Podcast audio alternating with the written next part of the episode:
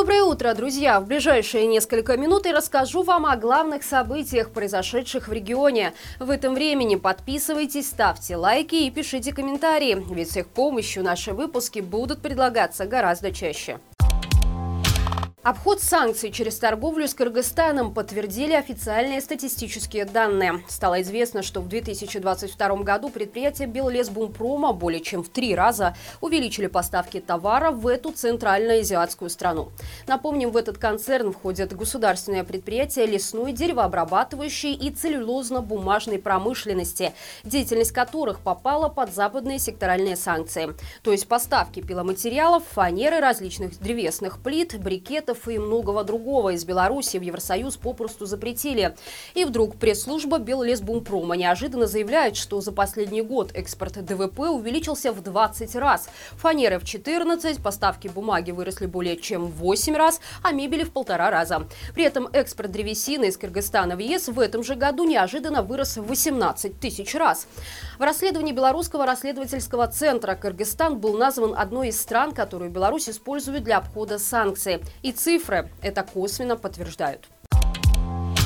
В Столицком районе в непосредственной близости от границы с Украиной начали устанавливать блокпосты. Об этом сообщают местные пропагандисты. Правда, ссылаются они на учения и просят местных жителей сохранять спокойствие. При этом военные планируют отработать организацию пропускной способности движения транспорта через блокпосты.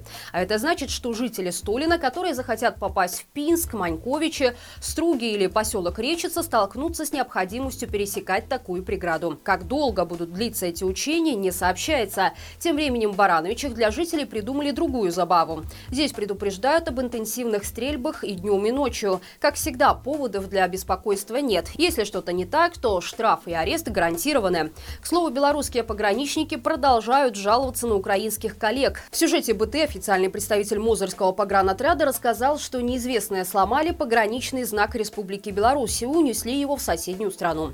Вывод из этого пропагандисты сделали интересный. Цитируем. Правый Сектор украинские националисты и бандеровцы. Вот кто сегодня реально стоит на границе. Без комментариев. Депутаты Гомельского областного совета без широкой огласки и общественного обсуждения упразднили 9 сельсоветов. Решения об объединении территорий были приняты еще в конце 2022 года и уже вступили в силу. Такой шаг должен уменьшить количество местных депутатов и сократить административные расходы. Поэтому теперь депутаты ликвидированных поселковых советов должны сложить свои представительские полномочия. В официальных документах нет причины, по которой были приняты решения о ликвидации сельсоветов, но, вероятнее всего, реформа реформа связана с депопуляцией деревень. Есть норма, по которой сельсоветы с населением меньше тысячи человек должны быть расформированы. Изменения административно-территориального устройства затронули семь районов Гомельской области. Три новообразованных сельсовета расположены на границе Республики Беларусь. Напомним, на днях появилась информация о том, что в Витебской области исчезло сразу семь населенных пунктов.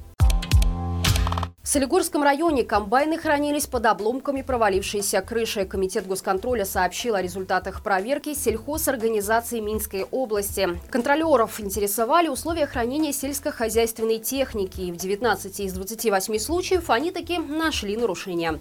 Попались предприятия Вилейского, Борисовского, Червинского и Узденского районов.